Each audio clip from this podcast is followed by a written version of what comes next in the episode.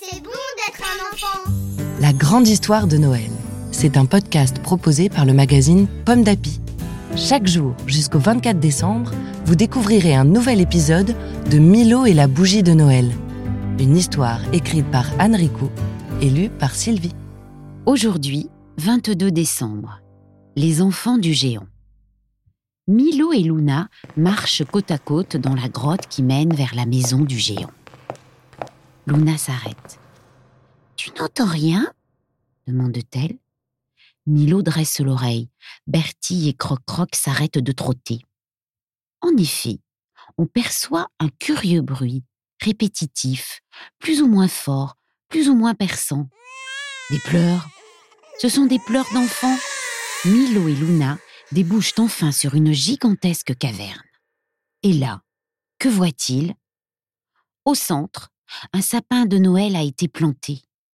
Des sacs de nourriture sont disposés sur une immense table où trône la bougie de Noël.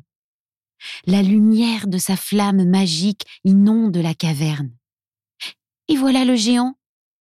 Et sa femme, la géante. Ils ont l'air inquiets. Ils sont penchés au-dessus d'un berceau dans lequel deux enfants géants, une fille et un garçon, n'arrêtent pas de pleurer.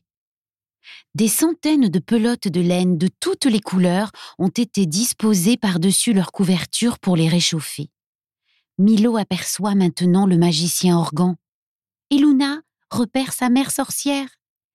Ils sont tous les deux près des deux enfants géants. Hmm, je commence à comprendre, chuchote Milo à Luna. Le géant a besoin d'aide. Allons voir. Maintenant, au dodo. Et demain, tu retrouveras Milo. Merci d'avoir écouté cet épisode de Milo et la bougie de Noël. Cette histoire vous est proposée par le magazine Pomme d'Api. Une histoire que vous pouvez découvrir dans le numéro de décembre 2021.